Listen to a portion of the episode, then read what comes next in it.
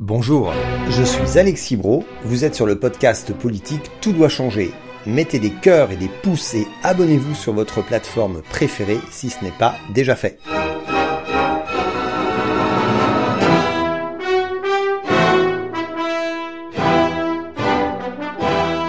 La semaine dernière, je vous avais laissé en vous indiquant que le prochain podcast porterait sur la panique identitaire. Chaque jour, la triste actualité met le sujet sur le devant des préoccupations. En réfléchissant sur le sujet pour préparer le podcast, je me suis rendu compte que la question de la politique en tant que panique en elle-même était un sujet et qu'il fallait commencer par ça. Ce podcast va donc être en deux parties. Je commence par la politique et la communication en période de panique, puis, sans attendre la semaine prochaine, je vous parlerai dans un autre épisode de la question spécifique de la panique identitaire, parce que je pense que ce serait utile de mieux parler à toute une partie de notre pays. Manifestement, la considérer depuis 30 ans comme constituée de bas de plafond n'a pas super bien marché. La panique identitaire ne se résume pas, loin de là, à la dérive extrémiste et je pense que de ne pas le concevoir, cela contribue à aggraver le problème. Mais nous en parlerons dans la seconde partie. Il est assez courant de dire que les gens sont globalement en colère. Le macroniste serait le moins en colère, tandis que l'électeur RN ou LFI serait lui très en colère. Je partage tout à fait l'importance que revêt la colère dans les états d'esprit sociaux, mais je pense qu'il faudrait envisager un axe panique qui a lui aussi différents degrés et différentes motivations.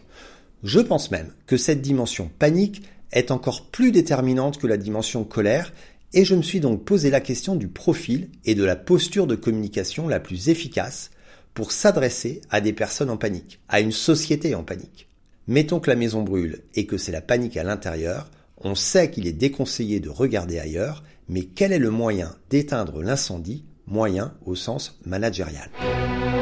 Il existe une forme de panique environnementale, que ce soit sur le dérèglement climatique ou la perte de biodiversité.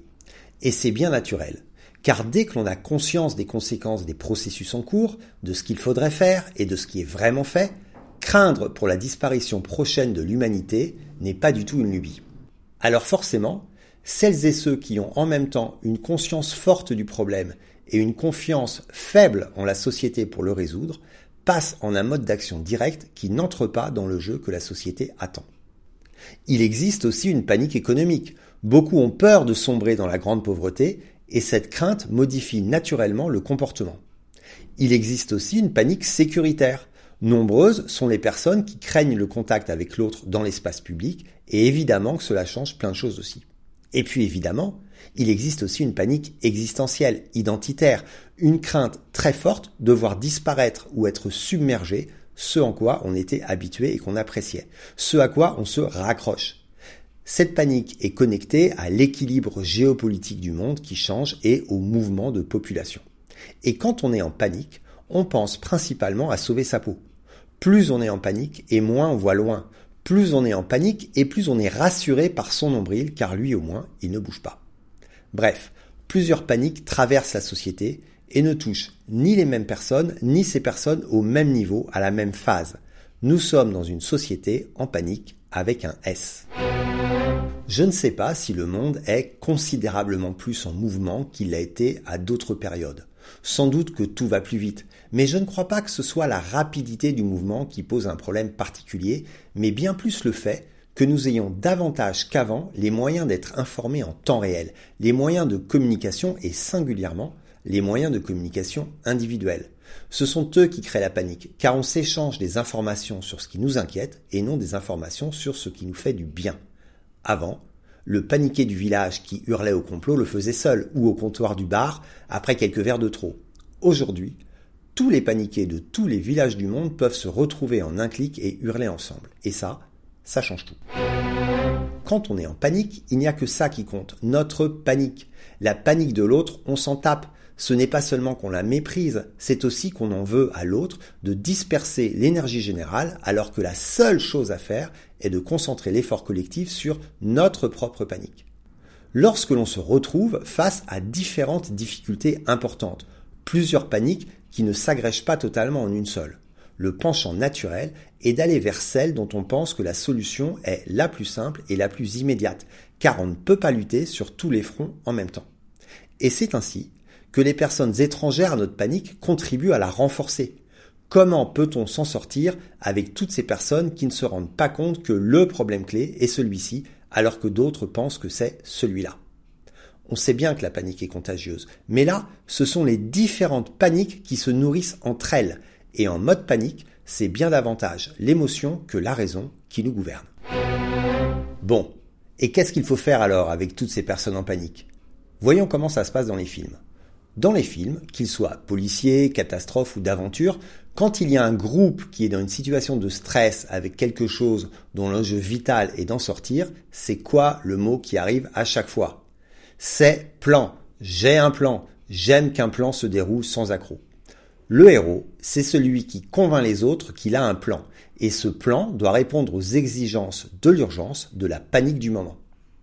Le héros ne nie jamais la réalité du problème, c'est une condition essentielle pour qu'il soit écouté. Le héros inspire la confiance, il est ferme et un peu autoritaire, mais il n'est pas brutal, juste il sait où il va. Et il semble manifestement connaître le sujet, il a un chemin. Le héros rayonne, il dégage de l'énergie et de l'assurance, mais aussi de l'écoute. Il incarne la lumière qui manque dans une situation sombre. Parfois, il y a des faux héros, des gens qui baratinent pour usurper le rôle du héros, mais qui n'ont pas de vraie solution. Et ils le savent très bien. Mais ils s'en moquent totalement, car ce qui leur importe n'est pas de sauver la situation, mais d'être le chef. Le faux héros pense à lui, tandis que le héros pense à sa responsabilité. Le plan, lui, peut être simple ou compliqué, mais il est toujours clair, et son final fait rêver. Il est déjà écrit et possède des options pour faire face aux imprévus. Il faut décider collectivement de suivre le plan, car sa réussite nécessite que tout le monde tire dans le même sens, mais une fois décidé, on s'y tient et on n'en discute pas toutes les cinq minutes. Et dans la vraie vie, c'est comment? Bah, c'est pareil. Face à un individu en panique, il faut donner de l'écoute et de la prise en compte de sa panique. Ça ne sert à rien de lui dire qu'il ne faut pas paniquer ou de nier le réel. Sa panique est là, elle est unique. Il faut lui parler avec calme et l'écouter, montrer de l'empathie et de l'assurance, être efficace dans le langage et lui donner des pistes pour dégager la confiance qui lui manque, obtenir son adhésion et qu'il voit enfin une issue. Vous devez montrer que vous connaissez le chemin de la sortie et que ce chemin est balisé et rapide. Vous devez montrer que vous vous intéressez à cette personne dans sa singularité, même s'ils sont des milliers à ressentir la même chose.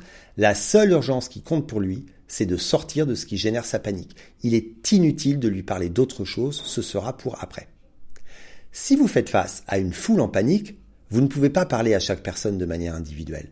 Une foule en panique a besoin de croire en son chef et de lui faire confiance, soit parce qu'il le connaît déjà et qu'il a déjà fait ses preuves, soit parce que c'est une personne qui dégage de l'assurance et dont on se dit spontanément que, bordel pour bordel, celui-ci a l'air de savoir comment s'en sortir.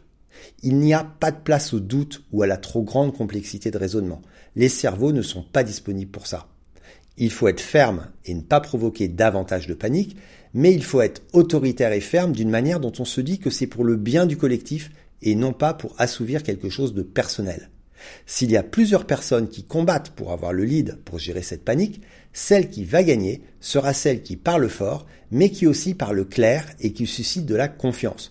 Personne ne fait confiance à un hésitant ou à un faible. La gestion de la panique déteste la complexité et l'incertitude. Elle est davantage planification que conférence de consensus. Et si votre but n'est pas de sortir de la panique mais de l'accentuer, les qualités nécessaires sont en fait les mêmes, mais à utiliser dans un sens inverse.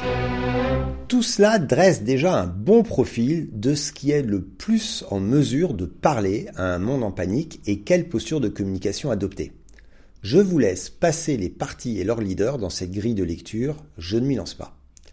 Si la panique, c'est de se sentir en souffrance et enfermé sans issue de secours, l'issue de secours en politique, c'est le projet, l'horizon.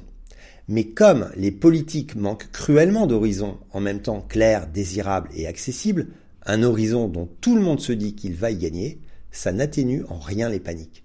La seule inquiétude de ceux qui vont bien, c'est de voir monter la vague de ceux qui vont mal, mais ils se feront submerger.